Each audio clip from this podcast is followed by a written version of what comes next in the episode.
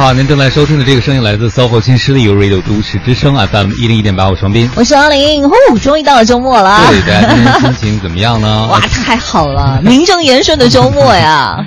昨天晚上下雨了，你知道吧我？知道那个打雷、那个闪电太吓人了，然后其中有一个雷真的把我给炸醒炸的，反正没没敢睡 着，差点说把我炸醒了。后来吓想，哎，得不没对，敢没睡着， 这几个意思嗯， 就炸的没敢睡，怕。啊。这个下完雨后空气特别好，今天早上起来也挺清新的。嗯，我还以为你昨天夜里边出去溜达了呢。没，但是我赶上了，就回家以后才赶上下雨，还挺幸运的。嗯，哎，回家我赶上下雨，我在想，哎呀，这个按照我一位朋友昨天在朋友圈发的话，我这也是活该的。啊我为不什是活该，是因为我人品好嘛。嗯嗯， 因为他发了活该朋友圈你人品 好对他发了三句话，他说不管你今天感觉怎么样，嗯请记住，你活 该。大概发的是那种特别犀利的毒舌的话吧，嗯但是我那朋友转发以后，他专门附上一句话，他说看完这句话整个人都好了，嗯，一语点醒梦中人。就是说实际上我们今天的生活哈、虽然并不一定都是活该的，但至少很多的时候和我们的选择有关系。嗯有的时候人的很多牢骚和抱怨都和不认这件事有关。对对对，所以他就说这句话虽然说的挺恶毒的，也不招人喜欢，也未必全对，挺极端的。嗯但是这里边的意思就提醒他，他每天在抱怨自己的工作的时候，或者说经过了一天很漫长的日子之后，我们抱怨之前有没有想过这个日子是不是我们选的啊？嗯包括比如说恋爱，嗯，有的人就会跟别人抱怨他怎么遇到这个人，他怎么和这样的生活在一起。这不也是你选的吗？对对吧？啊嗯，但是都一般活我们该不会承担这个责任，我们会把这个责任推到对方身上。嗯，会觉得对方一开始给我制造了一些假象，迷惑了我，都是你的错，是你嗯对在和我演的戏。视力没有关系，和你的演技有关系。对对对，啊都是你的演技出了问题。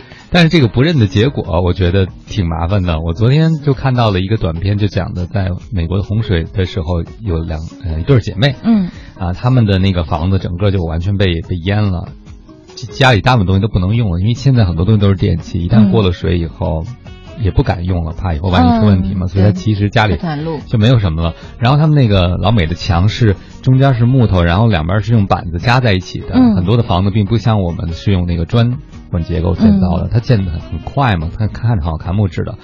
然后他们不是半边都被水泡了吗？所以很多东西都是从墙的下半截开始都被切掉了。嗯，就要重新再铺，上面的墙是还可以用的，所以家里边就是那种乱一七片八狼糟的，藉嗯一片狼藉啊，而且东西都漂浮在那儿。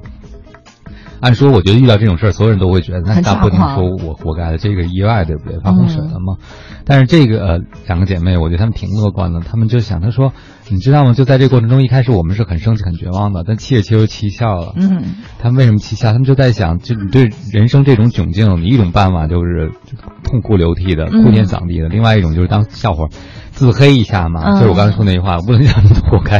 哎，你这么想，那你就转换了一个视角。他说，他们从开始改变对这个事情态度的时候，就从受害者变成了幸存者。嗯，我们之前也经常讲这观点啊，但是他说到了一点，我觉得挺打打中我。他说，幸存者的特点是什么？他是能看到希望的。嗯就是因为你是幸存下来的人，所以你对未来是有计划、是有展望的，所以你的聚焦点不是过去发生了什么不好的，而是这房子虽然烂成这个样子了，我还怎么在未来能把它修得更好一点点？嗯，而且他想到的是，我们是以这种幸存者的身呃这种身对份，，他嗯，就觉得很幸运。已经很他就跟他幸运说：“了你看，很多人丧生了，在洪水对中，嗯我们还在，是不就是人还连在修房子的这机会都没了。个对。”所以他就说，如果你这个人总是聚焦在你是生活的受害者的时候，你只能聚焦在过去错误的决定，嗯，对吧？比如说我怎么找那么一个人，但这个人和我们无关是吧？就和他有关，他找了我。嗯但是如果你是幸存者，你就会在想说，既然我活下来了，我应该好好活呀，嗯我应该怎么把未来的生活计划的更好一些？嗯，所以孟老师，你再给我解决一下那个问题。比如说，你会觉得自己看走眼了的话，应该怎么办呢？嗯，对，说说一句，我们都活 该。都活该，我们都活该，是吗？开玩笑啊，我会觉得说你要负你应负的责任。嗯第一个，当你说当初是你选的时候，你会想一件事，你为什么选他？对，就是不忘初心。对我觉得你这个理论特别好用，我我已经用来安慰了好多人了。 先把你的理由说出来，因为有的时候是要求改变了，对因为在谈恋爱的时候是不需要的。我昨天访问一个九九几年的小朋友来，小姑娘特别逗。嗯她说她最开始谈恋爱的时候，他们家境不错，她一开始找了个男生，家境不是特别好，她爸爸特反对，她爸爸说这男生是单亲的，嗯以后而且他们父母都分别再婚了。哦，所以这男生是不可能拿到他父母全部的财产的，嗯知道吧？嗯就要嗯和嗯后来的那些兄弟姐妹平分。他说他最小时候谈恋爱的时候，听他爸说这句话都惊呆了。嗯他爸爸在他心目中是个特别温暖、特别充满爱意的人，你知道吗？哦完全不在乎这些外在的什么然后他说他爸爸在在他眼中那一刻就变得特别功利起来了，哦嗯嗯嗯就怎么能够这么的冷酷？你女儿的爱人呢？你怎么能用这种他爸爸妈妈死了以后能不能分到财产？他们能不能给你买得起房这件事情？嗯怎啊么能这么现实呢？对，现在他到北北京来了，成北漂了啊，又认识一男友，他就突然理解他爸爸了。嗯，她突然对她男友也有要求了，你知道吗？ 就是她也不不嫌她爸爸冷漠了。她说突然想到，作为一个女生，可能需要一个相对经济上的安稳和技术等等等等。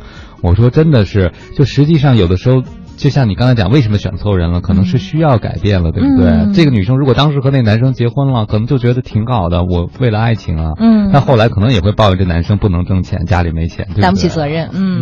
嗯，所以其实她要的是同一个人，但只是她变了，所以这个人也改变了。哦，明白了，所以就是还是去想想自己当时的初心是什么。对如果你当时的初心的话，是因为你变了的话，你就没有权利再去责怪对方。嗯，我还认识一个朋友，他先生特喜欢玩游戏，嗯，他们之前就是因为玩不是我哈不是嗯你，因为玩游戏在一起的。然而他那先哦生不就是我吗？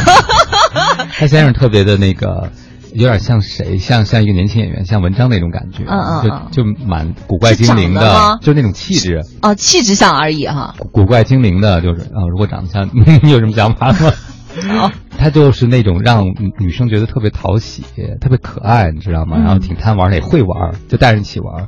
但是结婚以后，他发现他选错人，为什么人不管孩子啊？嗯生过孩子还玩。那你说，我觉得其实人家也没错，挺无辜的，是吧？人家就好玩，你找的就是好玩的人，那你就嗯别指着做那么多家务活，对不对？对对对，我昨天其实，哎，那咱俩遇到难道是同一个 人吗？我昨天有一跟一姑娘聊天也是那样啊，因为她变了，她自己的心态变了，已经变成了一个妈嗯妈，但是自己的先生还是跟当时他们初识的时候一样，很有艺术家气质。嗯她说：“你知道那种就是脚永远不沾地儿的感觉吗？”哎，就一直在天上飘着，嗯一直到当了爸爸之后还在天上飘，然后他说这个时候就可能有点受不了了，嗯，这就是找神神人的感。感你一直仰视结果对着不对他啊我有个朋友，他太太那个挺棒的，就是大家眼中的公认的女神范儿。嗯，然后呢，结婚大概八九年了，他就有一天跟他老婆语重心长的说：“你就是个花架子，就中看不中用。什么叫不中用？就是因为不会做饭嘛，啊，对，，然后也不怎么做家务，嗯一切都是要不就是他做，要不就阿姨做嘛。嗯嗯但是可能作为男生，总是希望回来的时候至少有一周有一次两次能吃到这个老婆做的热饭。嗯， 嗯，他但是你想，他选择女神，哎，女神不适合在厨房 里吧？对呀、那都不食人间烟火的，你还人进厨房去闻烟火，啊那肯定不可能。嗯嗯所以这个时候，如果你的心态是忘记了你为什么做这个选择，你变成了受害者，你就会觉得你好你好好不应该怎么受到这样的对待，对不对？嗯当然所，我们不能落井下石， 但是这里边一定有我们的参与。没错，回头看一看吧，我觉得可能只是最初的那些新鲜感，当时的时候是被新鲜感所障目，然后现在的话，新鲜感没没了，你突然一下视力就变好了，但这个时候可能是你变了，但是你心中的女神其实并没有改对变，。其实说到我们的职场也是一样的，一份没错工作的变化，往往也是因为你成长了。对，你当初找这工作的时候，可能真是死乞白赖想尽办法找到这份工作。之后你为之所以不喜欢了，是因为你已经拥有过了。对对，哪而一且改你可变能已经就是驾轻就熟，非常的娴熟了。嗯，对，所以有的时候一一概一概的去抱怨，关键是不解决问题啊。如果解决问题的话，那你可以抱怨啊。嗯更重要的是把自己心情也搞糟了。对对对，所以还是看到好的一面吧。